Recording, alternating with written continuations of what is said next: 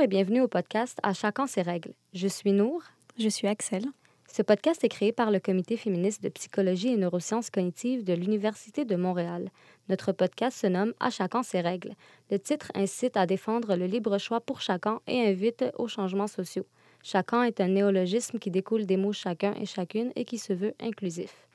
Le comité féministe étant une grande équipe, les personnes animatrices peuvent changer entre chaque épisode. Nous prendrons donc le temps de nous présenter avant de rentrer dans le vif du sujet.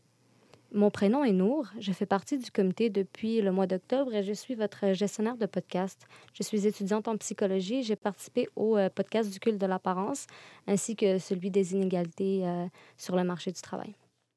Donc, mon prénom est Axel, mon pronom est elle et je fais partie du comité féministe depuis août 2020 euh, et j'ai déjà participé au podcast sur euh, les doubles standards dans la sexualité et le culte de l'apparence chez les femmes.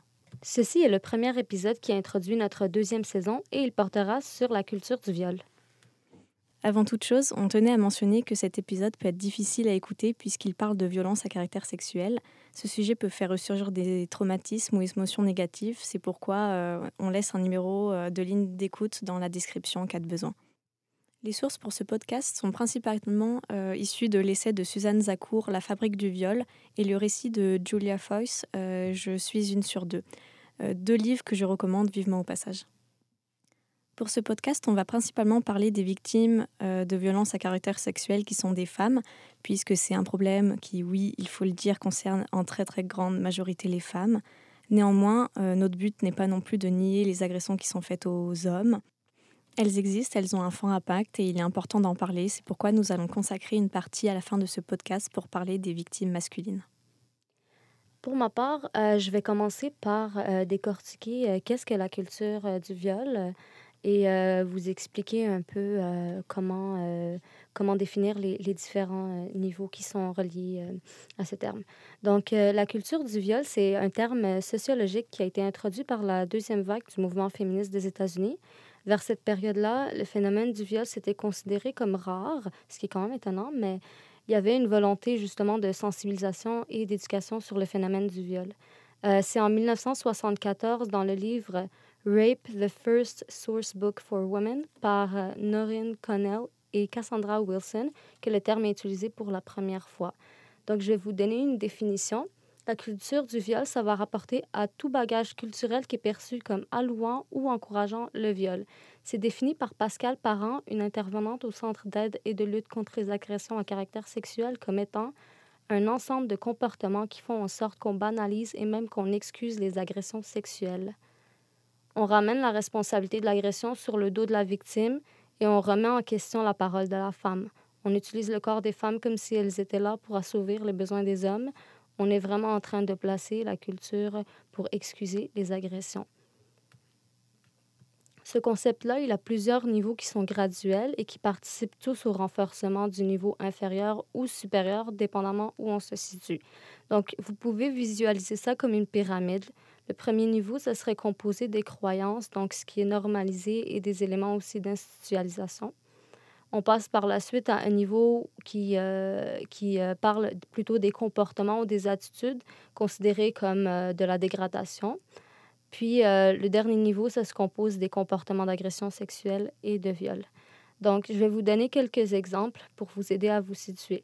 Donc, au premier niveau, on pourrait retrouver, comme on, a dit, vu que c'est les croyances, ce serait les attitudes sexistes, les blagues sur le viol, catcalling, euh, ceux qui, qui flashent des personnes, donc qui vont, se, qui vont montrer, qui vont exposer leur corps euh, euh, à des personnes non consentantes, les photos sexuelles non consenties, les conversations aussi de vestiaire, comme on parle locker room banter, ou même être touché ou recevoir un contact non sexuel, mais qui n'est pas désiré.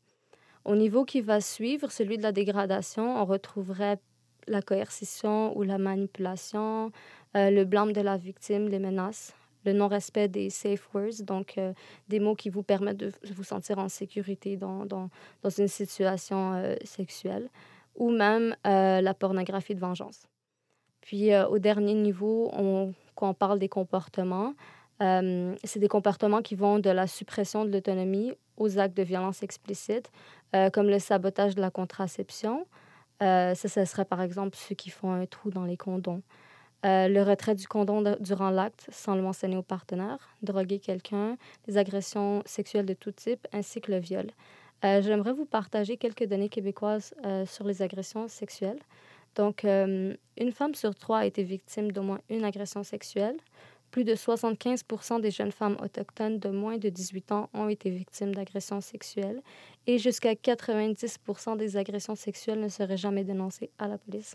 Donc, c'est des euh, statistiques qui proviennent de, de, la source euh, CALAC de Rimouski, donc euh, le centre, le centre d'aide et de lutte contre les agressions en caractère sexuel. Il y a aussi une, une, chose importante qu'on doit prendre en compte lorsqu'on parle de la culture du viol, puis c'est la perception du viol.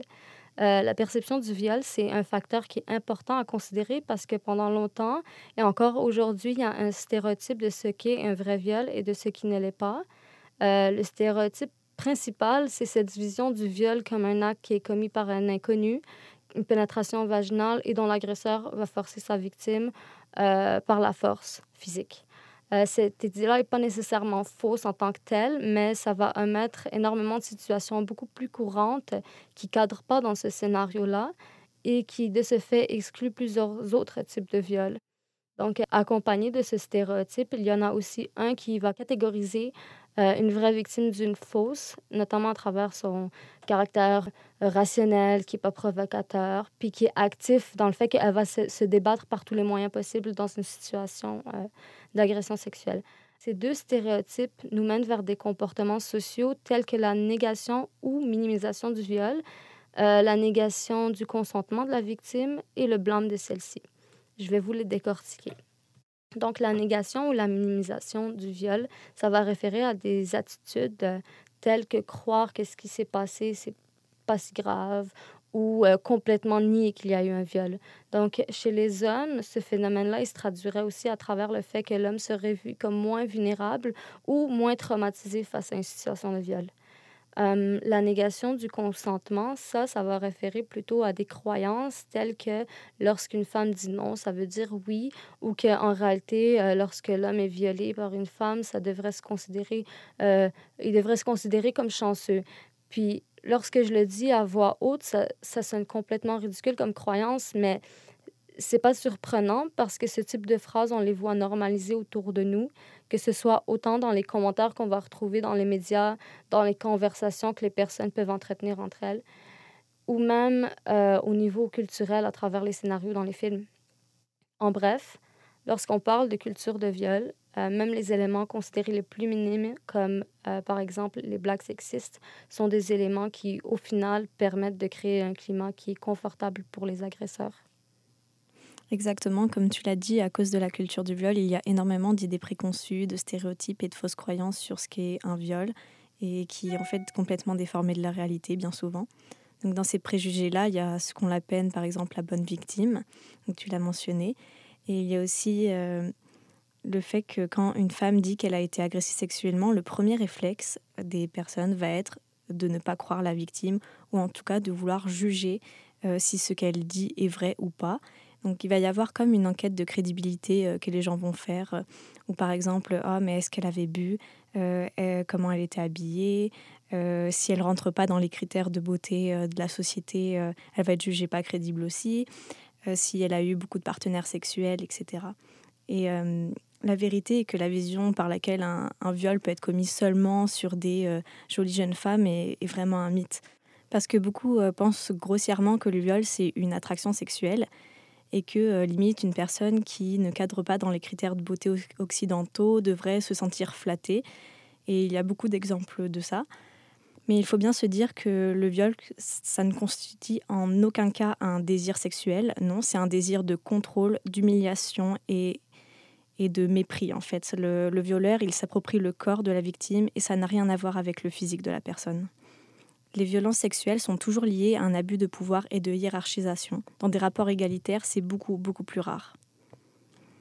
C'est aussi pour ça que les femmes sont 11 fois plus susceptibles que les hommes de subir des violences à caractère sexuel. Euh, les personnes les plus à risque dans l'ordre vont être euh, les petites filles, les petits garçons, les personnes en situation de handicap, les femmes autochtones, les femmes lesbiennes, les femmes transgenres, donc euh, des personnes en situation de vulnérabilité et ou euh, qui font face à des préjugés et des discriminations. Et donc, comme on disait, le, viol, c'est vraiment le crime où la, parole de la victime est constamment remise en cause. On l'a dit, c'est une femme sur deux, c'est loin d'être rare. On pense souvent que c'est loin de nous, mais je peux vous garantir que tout le monde connaît au moins cinq personnes qui ont vécu des violences à caractère sexuel. Mais par le même fait, il faut aussi penser que l'on connaît tous des agresseurs et que l'on qu'on en côtoie en fait. Euh, on a souvent tendance à le dénier, mais un agresseur, c'est un ami, un frère, euh, une sœur, un père. Euh, un agresseur, c'est pas forcément un type louche qui attend dans une ruelle. Et comme le disait dans son livre d'ailleurs Suzanne Zakour, on est encore à convaincre la société de l'existence de la culture du viol plutôt que de l'éradiquer, encore à exposer nos blessures à vif plutôt que de les penser. Donc il faut vraiment se, mettre une chose fondamentale en tête, c'est que l'agresseur a vraiment toutes les raisons de mentir, alors qu'une victime n'a aucune raison de mentir. Euh, vraiment zéro. Euh, quand on voit euh, déjà des femmes qui, qui, dénoncent publiquement leur agresseur, à quel point il y a un lynchage sur les réseaux sociaux, je pense que personne ne voudrait être à leur place si ce n'était pas vrai. Si elles le font, je pense que c'est juste vraiment un courage énorme euh, et de vouloir que les choses changent et changent, de vouloir que les choses changent et que euh, euh, on, arrête avec les agresseurs qui sont, qui sont en liberté en toute impunité et qu'il n'y a aucune conséquence pour eux. Puis combien de fois on a entendu oh, si elle avait été agressée, elle aurait crié, elle se serait débattue pour montrer son désaccord. là, c'est peut-être qu'elle était consentante, mais qu'après elle l'a regretté. Euh, en fait, en plus d'être complètement absurde parce que ça présume que si une personne ne dit pas non, c'est ok, ce type de raisonnement très répandu reflète surtout une grande ignorance sur ce qu'il se passe physiologiquement et psychologiquement pendant et après une agression. Donc tout d'abord, il y a ce qu'on appelle la sidération. Donc la sidération, c'est quoi? C'est en fait une paralysie des membres qui empêche de combattre, fuir ou crier lors euh, d'une situation de stress intense, donc euh, notamment lors d'une agression à caractère sexuel, la situation va provoquer une telle quantité d'hormones de stress, une surproduction en fait, qu'il faut absolument stopper puisque ça constitue un risque vital. Donc en réponse à ça, dans un contexte de survie, puisqu'il faut absolument interrompre cette surproduction, le cerveau va littéralement disjoncter et provoquer une impossibilité de bouger. Donc euh, il n'est pas rare qu'après une victime se culpabilise elle-même de ne pas s'être défendue. Elle se dit euh, pourquoi j'ai pas bougé, euh, pourquoi je n'ai pas crié. de nombreuses questions comme ça vont se bousculer sans qu'il n'y ait de réponse, mais beaucoup de remises en cause. Puis c'est aussi ce que nous renvoie la société en fait, alors que la fuite elle était tout simplement impossible à ce moment-là. Et la sidération, c'est d'ailleurs quelque chose qui a été observé à l'IRM. Il y a vraiment beaucoup d'études là-dessus et euh, on, voit dans cette IRM-là la paralysie du cerveau. Et ces études-là ont notamment été faites sur des vétérans du Vietnam où l'on faisait revivre le traumatisme euh, et ça rallumait euh, cette mémoire traumatique-là. Ensuite, il y a aussi ce que l'on appelle la dissociation. Donc, la dissociation, c'est une déconnexion émotionnelle qui donne un sentiment d'irréalité, un sentiment d'être spectatrice de l'événement, tu ne ressens plus rien, ni douleur, ni émotion. C'est vraiment comme sortir de son corps en fait. Et l'IRM aussi observe ce phénomène de, dissociation-là. Euh, pour faire court, ce serait une, une hyperactivation de l'amygdale et tout le reste serait complètement déconnecté à, cause de ça, en fait, les souvenirs vont être vraiment flous. Il va pas avoir de bon repérage temporospatial. Euh, il va avoir des trous, des détails qui manquent. Et ça, ce sont des choses qui vont être souvent reprochées à la victime d'ailleurs, qui, euh, si elle dénonce des faits. Et euh, donc, il y a vraiment une méconnaissance de ces phénomènes neurobiologiques-là qui fait que souvent, on va reprocher à la victime qu'elle n'a pas bougé et qu'elle ne se souvient plus bien. Euh, qu'elle n'a pas l'air de souffrir aussi, alors même que ce sont des symptômes qui sont directement liés au traumatisme. Donc euh, voilà, la dissociation face aux événements peut durer aussi après les faits, et le problème est que moins la souffrance est visible, moins elle va être prise au sérieux. Plus il va y avoir euh, traumatisme, violence, plus la personne va être en état de dissociation, elle moins elle va avoir d'émotions, et il y a ce que l'on appelle les neurones miroirs. Euh, donc, euh, ce sont des, neurones qui sont responsables, entre autres, de l'empathie et vont s'activer notamment en percevant les émotions des personnes et on va les ressentir euh, nous-mêmes. Et les neurones miroirs, à ce moment-là, si une personne nous raconte son témoignage mais qu'elle est dissociée de ses émotions, les neurones miroirs vont tout simplement rester inactifs à l'écoute du témoignage et il va pas avoir d'empathie et donc la personne va recevoir euh, encore moins de soutien et d'aide. Et aussi ce qui peut euh, faire dire à la personne également que ce qu'elle dit n'est peut-être pas vrai. Mais c'est ça, justement, ce sont des choses qu'il faut savoir pour euh, pouvoir euh, accompagner au mieux une personne et éviter la seconde victimisation. Euh, d'ailleurs, la seconde victimisation, c'est en fait le fait que après une agression sexuelle, il va aussi avoir une victimisation de la part de l'entourage, des proches et de la société, où ils vont revictimiser la personne, par exemple, en, ben, en ne la croyant pas, en la blâmant, en disant Ah, mais pourquoi tu étais chez lui, etc. Donc ça, c'est ce qu'on appelle la seconde victimisation. Sachant tout ça, on peut s'imaginer à quel point il peut être difficile pour une victime d'aller porter plainte dans un commissariat. En vérité, il y a vraiment très très peu de personnes qui vont porter plainte. Euh, parce que des fois, euh, beaucoup de femmes en fait reportent euh, qu'elles ont été très mal accueillies dans un commissariat, qu'elles ont été blâmées, qu'on leur a rayonné ou qu'on les a très vite renvoyées chez elles en fait et qu'on les a absolument pas crues. Euh, sinon, il va, on va souvent aller chercher des éléments euh, de la personnalité de la personne pour prouver euh, que ce qu'elle dit n'est pas, n'est pas vrai. Donc, par exemple, les partenaires sexuels en grand nombre, tout ça, encore une fois, pour décrédibiliser. Et aussi, ce qui va être souvent reproché, c'est de venir dénoncer les faits trop tard. mais sachant justement le, comment fonctionne la mémoire traumatique, c'est vraiment difficile d'aller porter plainte tout de suite. C'est presque impossible en fait. Et pour ça, il faut vraiment que le système de justice et les services de police soient vraiment informés sur tous ces enjeux-là. Euh, mais selon moi, euh, ça tend peut-être à changer, euh, en tout cas on l'espère. Je pense qu'on forme de plus en plus, que les personnes sont de plus en plus informées, même si ça reste encore trop peu.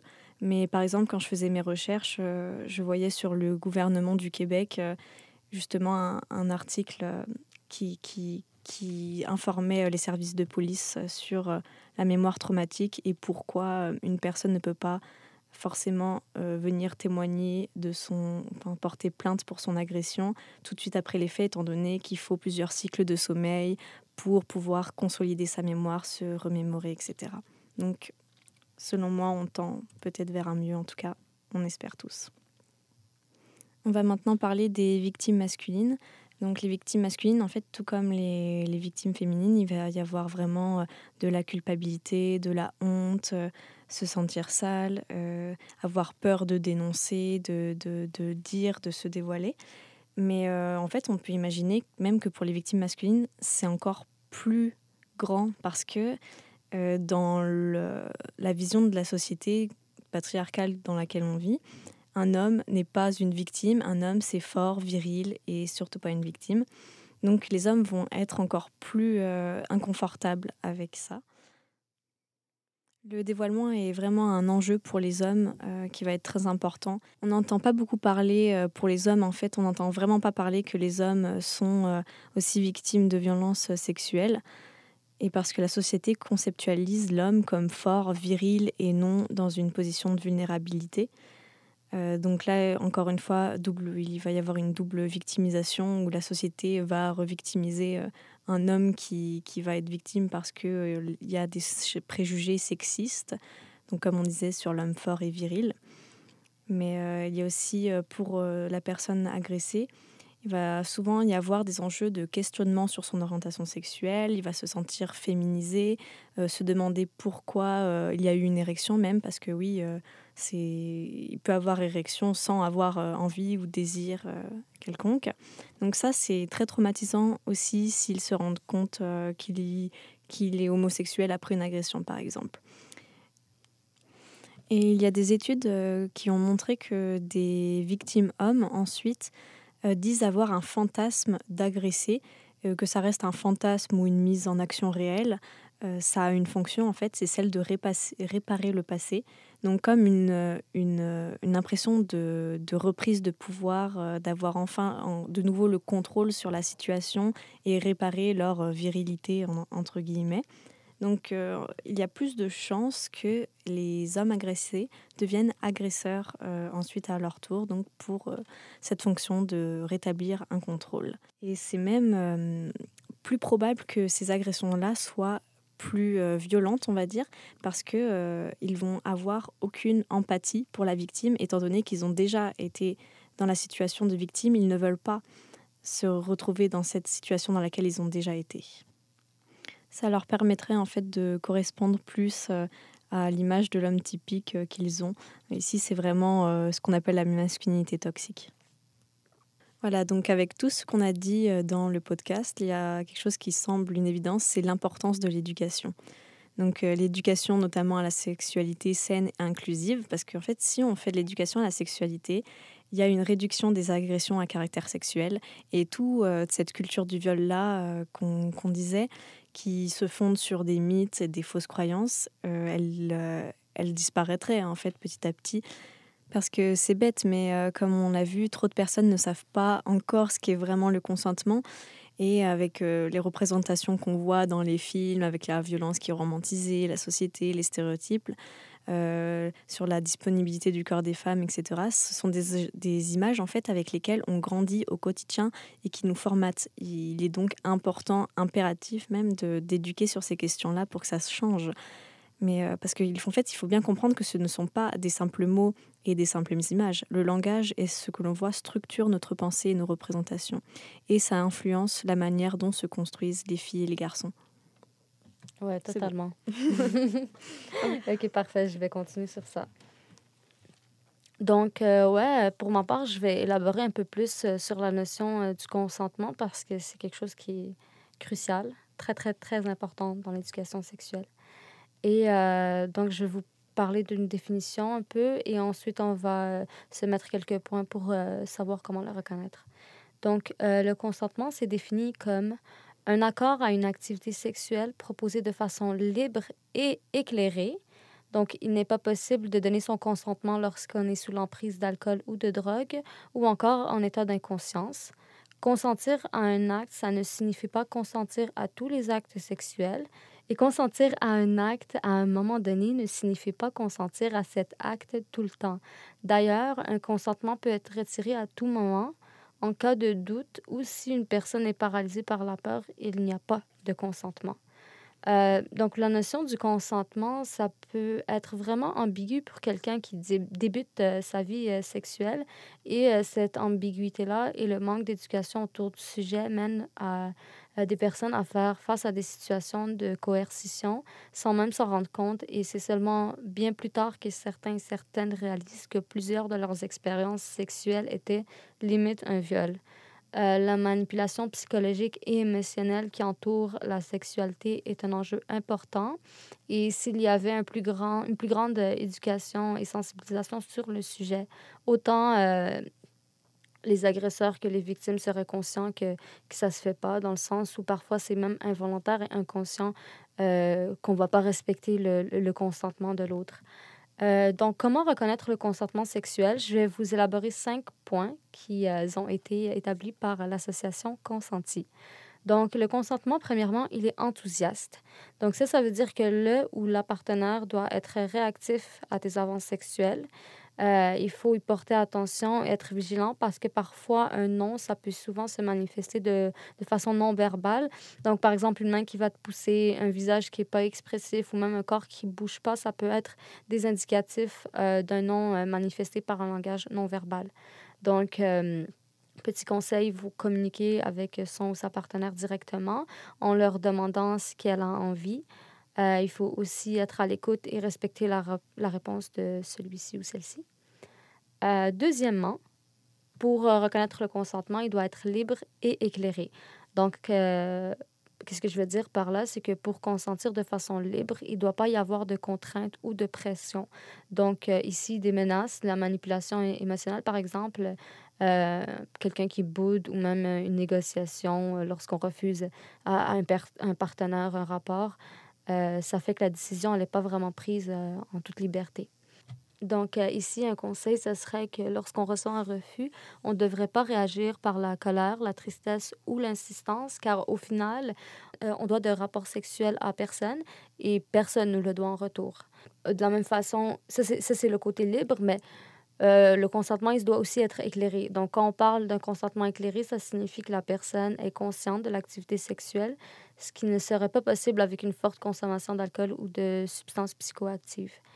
Euh, petit conseil, ce serait de prendre en considération que quand on parle de consommation, on n'est pas tous au même niveau. Donc, il va falloir porter attention aux éléments suivants. Donc, si ton ou ta partenaire montre des signes d'incohérence, comme de la difficulté à s'exprimer ou à se déplacer, des troubles de la mémoire ou même des signes de vulnérabilité tels que de la somnolence, euh, un, un bas la personne a l'air de vraiment pas aller bien, ou même si elle vomit.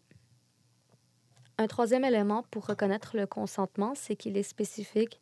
Ça, c'est que le fait de donner son consentement à une pratique sexuelle, ça ne signifie pas que ce consentement est donné à d'autres. Euh, donc, dans ce cas-ci, il faut communiquer lorsqu'il y a un changement dans l'activité pratiquée et euh, porter attention autant à la réponse verbale que non verbale de son ou sa partenaire. Le quatrième élément, ce serait qu'il est réversible. Donc, on peut changer d'avis ou se retirer à n'importe quel moment, même après avoir dit oui, même nu, même si vous êtes en couple ou même après une date. Donc, vous pouvez arrêter un rapport sexuel à n'importe quel moment sans, sans avoir à culpabiliser ou à donner une explication. Euh, le consentement est euh, limité dans le temps. Donc, euh, à partir du moment que vous sentez que oui, vous avez dit oui auparavant, mais là, c'est vraiment, euh, vous vous sentez plus à l'aise avec ça, et eh bien, à ce moment-ci, il faut partager avec votre partenaire. Puis aussi, si quelqu'un vous le partage, il faut être à l'écoute, puis il faut être compréhensif. Le cinquième élément pour le reconnaître, c'est qu'il est informé. Donc, c'est-à-dire qu'il faut avoir une communication quant au risque TS ou de grossesse. Donc, euh, si là où le partenaire consent une activité sexuelle qui est protégée, ça signifie pas qu'il y a un consentement à un rapport sexuel non protégé. Donc, si un ou une des partenaires souhaite utiliser un préservatif, à ce moment, l'utilisation de celui-ci est obligatoire. Il n'y a pas de négociation à avoir parce qu'à ce moment-là, ça devient une forme de pression. Donc, il faut respecter et communiquer les limites, euh, autant euh, ceux qu'on s'impose à soi-même, ceux que les autres nous imposent. Donc, ces cinq éléments-là, ils sont primordiaux pour euh, s'assurer qu'on respecte le consentement d'autrui et qu'on pratique des, des, pratiques sexuelles où les personnes, nos partenaires, se sentent en sécurité avec nous. Et il faut aussi tenir compte que parfois, on va, on va tomber sur des partenaires qu'ils ont déjà vécu des traumas sexuels. C'est pas nécessairement des personnes qui vont l'exprimer au début de la relation ou même si ça fait un moment que vous êtes avec la personne, la personne ne va pas nécessairement se sentir à l'aise de l'exprimer. Puis il faut toujours être conscient de ça. Puis en respectant ces éléments-là de consentement, ça peut aussi permettre à la personne de se sentir beaucoup mieux avec sa sexualité. Donc, pour résumer, nous avons discuté de la culture du viol, des stéréotypes qu'on retrouve dans notre société, euh, la crédibilité, euh, notamment reliée à la victime. Et on a aussi euh, élaboré sur le phénomène de sidération, de dissociation et de la mémoire traumatique, ainsi que les enjeux autour de porter une plainte. On a aussi parlé de la victime masculine, ainsi que de l'importance de l'éducation sexuelle et du consentement et comment le reconnaître. En description, vous allez retrouver des ressources d'aide euh, pour euh, tout ce qui concerne les violences à caractère sexuel. Donc, c'était Nour. Et Axel. Merci de nous avoir écoutés. Si vous avez des questions et des commentaires, vous pouvez nous les communiquer par message privé ou par courriel. On aime beaucoup avoir votre opinion. N'hésitez pas à nous envoyer des témoignages. Vous pouvez aussi partager ce podcast sur vos réseaux sociaux pour soutenir l'initiative du comité. N'oubliez pas d'aller suivre la page Facebook et Instagram du comité féministe de Psychoneuro de l'UDEM. Toutes les références utilisées seront disponibles pour vous dans la description du podcast. Restez à l'affût pour le prochain épisode du podcast qui sortira en septembre 2021 et prenez soin de vous.